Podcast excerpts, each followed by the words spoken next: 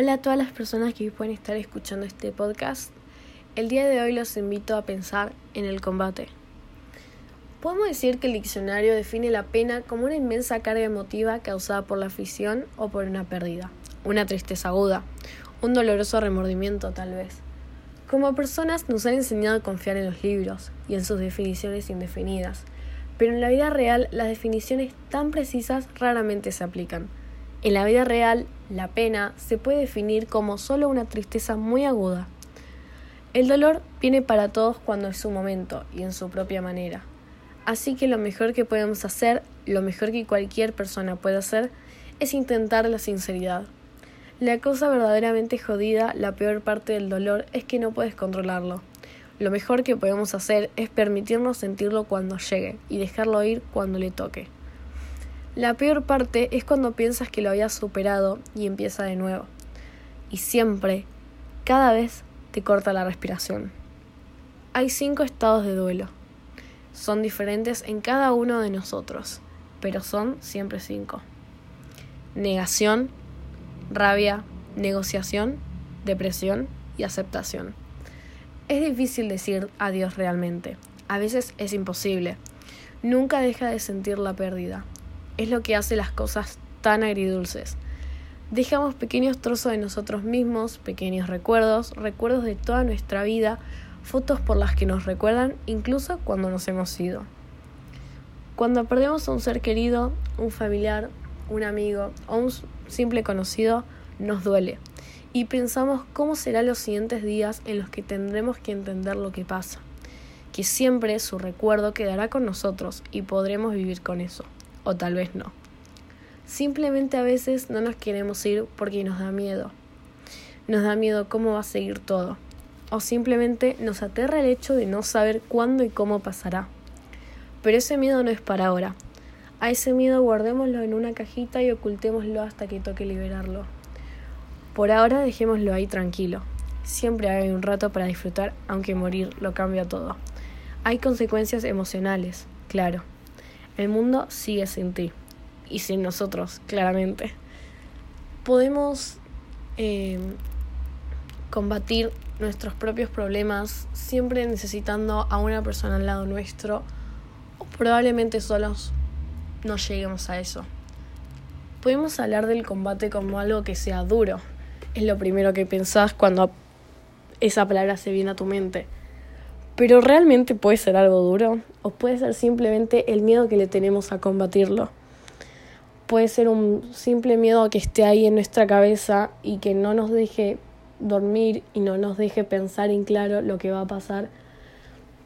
Aunque por ahí eso no nos interesa. Nos interesa saber cuándo y cómo va a venir, de qué forma, si nos va a doler tanto o nos va a doler muy poco. Es algo que realmente nos puede llegar a pasar a todos cada uno tiene su propio combate. Pueden ser más fuertes, más lentos, pero al fin y al cabo todos tienen sus propios combates. Y eso hay que entenderlo, porque a veces las personas creemos que somos las únicas personas en el mundo en las cuales pueden llegar a tener combates. Y no es así.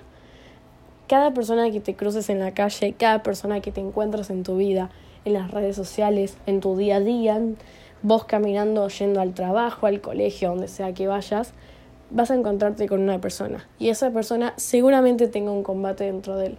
Y que le cuesta pelear, le cuesta, le duele, sea quien sea, sea alguien con mucha riqueza o con poca, sea alguien que lamentablemente tiene que estar pasando por momentos difíciles, porque así somos todos, somos seres humanos que tenemos combates, que tenemos nuestras propias peleas y que tal vez podamos hacerlo, podamos llegar a un punto en el cual nos liberemos de eso, y vamos a tener esa experiencia de saber que ya pasó y que probablemente vuelva a aparecer.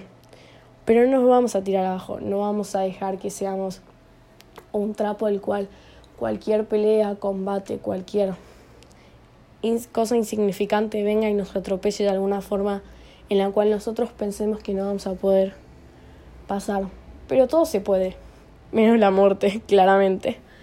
Pero podemos seguir adelante, sea con una persona al lado con un millón o con nadie.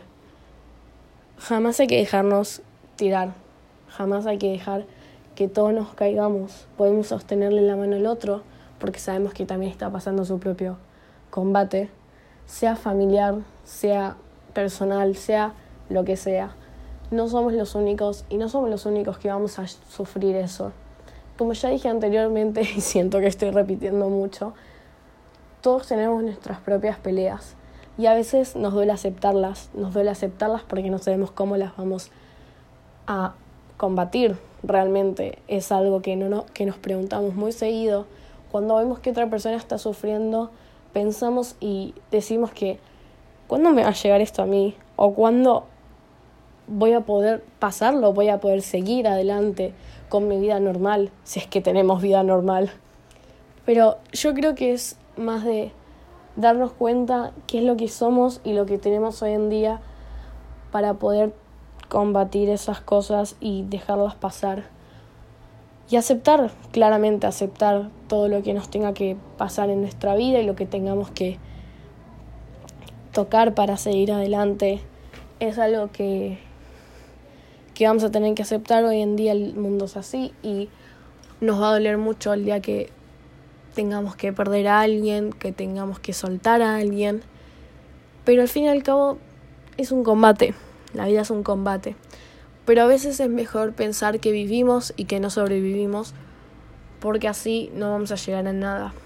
Es una vida, más allá de lo que creamos, del reencarnamiento o lo que sea, es una vida y hay que disfrutarla como podamos, con nuestros combates o sin ellos. Siempre vamos a tener idas y vueltas, subidas y bajadas, pero nunca olvidarnos de eso, de que no somos los únicos que tenemos estas peleas y estos combates internos. Así que, para volver a saludarnos, hoy nos toca despedirnos.